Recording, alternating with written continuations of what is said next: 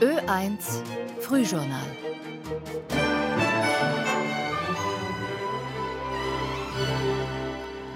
Donnerstag, der 29. Februar. Guten Morgen im Studio Uta Bergmann und das sind einige der Themen. In den USA nimmt der Supreme Court den Antrag von Ex-Präsident Trump auf Berufung zur Immunitätsfrage an. Der Rechnungshof übt harsche Kritik an der Wien Energie im Zusammenhang mit der Liquiditätskrise 2022. Zu wenig Bodenschutz im Wohnpaket der Regierung, das kritisieren Experten und Frankreich verankert das Abtreibungsrecht in der Verfassung. Zuerst jedoch zum Wetter, Verena Schöpfer. Mit föhnigem Südwind wird es heute an der Alpen-Nordseite spürbar milder als gestern und auch sonst bleibt der letzte Februartag eher frühlingshaft. In den Landeshauptstädten ist es aktuell trüb durch Wolken oder Nebel. In Wien, in Eisenstadt, aber auch in St. Pölten und Linz hat es dazu 7 Grad, in Salzburg 5. Innsbruck meldet 3, Bregenz 6 Grad. In Graz hat es aktuell 8 Grad, in Klagenfurt 6. Vom Bodensee die Donau entlang bis zum Neusiedlersee, da halten sich jetzt noch recht verbreitet Nebel- und Hochnebelfelder. Meist setzt sich hier aber noch am Vormittag die Sonne durch. Nur streckenweise kann es im Flachland bis über Mittag trüb bleiben. Es kommt teils lebhafter, föhniger Südwind auf und von Osttirol bis in die Südhälfte des Burgenlands, da sind die Wolken heute eher hartnäckig und bringen auch ein paar Regentropfen. Hier lockert es nur stellenweise ein bisschen auf. Je nach Sonne und Föhn steigen die Temperaturen auf 8 bis 18 Grad. Am mildesten wird es in Ober- und Niederösterreich. Morgen am Freitag von Süden her Regen nach und nach in ganz Österreich. Dazu vorübergehend weniger warm. Doch schon am Wochenende feiern die frühlingshaften Temperaturen und der Föhn ein Comeback. Der oberste Gerichtshof der USA hat zugestimmt, den Antrag auf Immunität vor Strafverfolgung von Ex-US-Präsident Donald Trump zu prüfen. Die Anhörung dazu soll am 22. April stattfinden. Anfang Februar hatte ein Berufungsgericht einen entsprechenden Antrag Trumps noch zurückgewiesen. Die Höchstgerichtsentscheidung ist ein Erfolg für Trump. Aus Washington Christoph Kohl. Die Entscheidung des mehrheitlich konservativ besetzten US-Höchstgerichts ist ein großer juristischer Erfolg für Donald Trump denn sie verzögert den Wahlbetrugsprozess gegen ihn auf unbestimmte Zeit.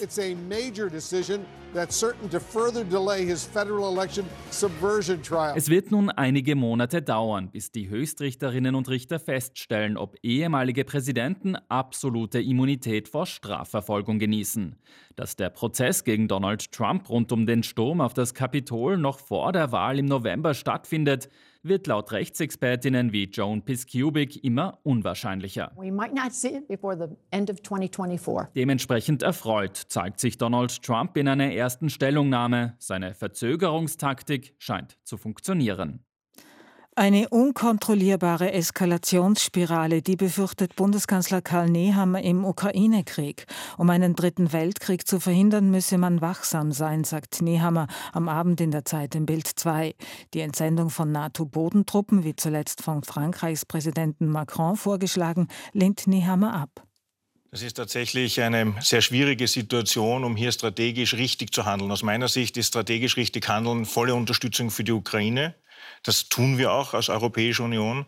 Gleichzeitig aber sehr sorgsam damit umzugehen, dass die Eskalationsspirale nicht eine Drehbewegung bekommt, die nicht mehr zu kontrollieren ist. Was meine ich damit? Würden NATO-Soldaten sich offiziell auf ukrainischem Territorium befinden, dann von russischen Kräften angegriffen, getötet oder gar verletzt werden, dann hat das viele Folgen. Und die gilt es aus meiner Sicht genauso hintanzuhalten, denn es gilt auch nach wie vor, einen großen Krieg, einen dritten Weltkrieg zu verhindern sagt Bundeskanzler Karl Nehammer in der Zeit im Bild 2, der Westen müsse gemeinsam mit Staaten wie China, Brasilien, Indien und Südafrika versuchen, eine Friedenslösung zu finden. Und damit Themenwechsel. Der Rechnungshof übt harsche Kritik am Risikomanagement der Wien Energie. Im August 2022 hatte der Strom- und Gasversorger quasi über Nacht Milliarden Euro Sicherheiten gebraucht. Nur mit Finanzhilfe von Bund und Land konnte damals ein Finanzkollaps des Unternehmens verhindert werden. Paul Siewasch hat die Details. Ein Notkredit der Gemeinde Wien, Sicherheiten vom Bund. Mehr als drei Milliarden Euro hatte die Wien Energie kurzfristig an Geldmittel gebraucht. Energieunternehmen handeln an Börsen. Dafür müssen sie eine gewisse Zeit Sicherheiten hinterlegen. Wie hoch die Geldsummen sind, hängt von der Menge der gehandelten Energie und vom Preis ab. Steigt der Preis, muss das Unternehmen nachschießen. Der Rechnungshof kritisiert in einem Rohbericht laut einigen Tageszeitungen das Vorgehen der Wien Energie von systemischen Schwächen in der Risikobewertung und von einem Aufsichtsrat, der nicht umfassend hingesehen habe, ist die Rede. Die Wien Energie hätte frühzeitig Risiko begrenzen müssen. Schon im Herbst 2021 sind die Energiepreise und damit das Risiko gestiegen. Im Sommer 2022 sind sie schließlich existenzbedrohend gewesen. Spekulative Geschäfte gab es laut Rechnungshof Rohbericht allerdings nicht. Das Energieunternehmen werde die Rechnungshofkritik evaluieren und umsetzen, wird die Wien Energie in den Tageszeitungen zitiert. Wie ist das von der Regierung präsentierte Wohnpaket aus Klima- und Umweltsicht zu bewerten? Die neue Wohnoffensive soll die Bauwirtschaft beleben, den sozialen Wohnbau fördern und mehr Menschen ein Eigenheim ermöglichen. Ökonomen bewerten das Paket durchwegs positiv. Aus der Perspektive des Klima- und Bodenschutzes hätten sich Experten aber mehr Fokus auf den Bodenschutz gewünscht. Maria Kern. Österreich will künftig weniger Boden versiegeln. Aus diesem Grund, so Raumplaner Arthur Kanonier von der TU Wien. Kann man natürlich schon die Frage stellen, ob jetzt das freistehende Einfamilienhaus gleich gefördert wird wie jetzt Maßnahmen der Innenverdichtung, der Adaptierung von Altbauten und so weiter. Kanonier meint damit, dass man Wohnraum auch schaffen und die Bauwirtschaft ankurbeln könnte, indem man weniger Flächen verbraucht. Das würde etwa gelingen, wenn man das Aufstocken Sanierung von Gebäuden verstärkt fördere. Wohnexperte Wolfgang Amann ergänzt, man könnte Mehrparteienhäuser vermehrt auf bereits versiegelten Flächen statt auf der grünen Wiese errichten. Außerdem könnten Einfamilienhäuser etwa nur bis zu einer Wohnfläche von 130 Quadratmetern gefördert werden, eben aus Bodenschutzgründen, so Amann.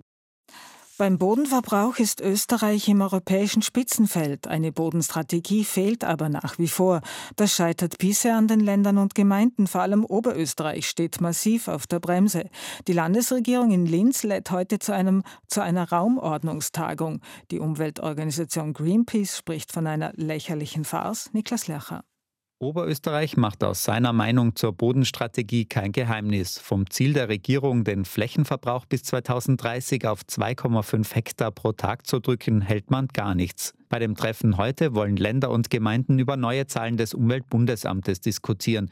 Demnach sind bis 2022 rund 7 Prozent der Landesfläche in Anspruch genommen worden. Rund die Hälfte davon ist versiegelt. Zu den nicht versiegelten Flächen zählen beispielsweise Fußballplätze oder Grünstreifen neben der Straße. Vor allem Ländern wie Oberösterreich ist diese Unterscheidung zwischen in Anspruch genommenen und versiegelten Flächen wichtig. Für Melanie Ebner von der Umweltorganisation Greenpeace eine Scheindiskussion. Reduktion. Um davon abzulenken, dass wir einfach eine massive Reduktion des Flächenverbrauchs in Österreich brauchen. Gegen den Willen von Ländern und Gemeinden geht bei der Bodenstrategie aber nichts.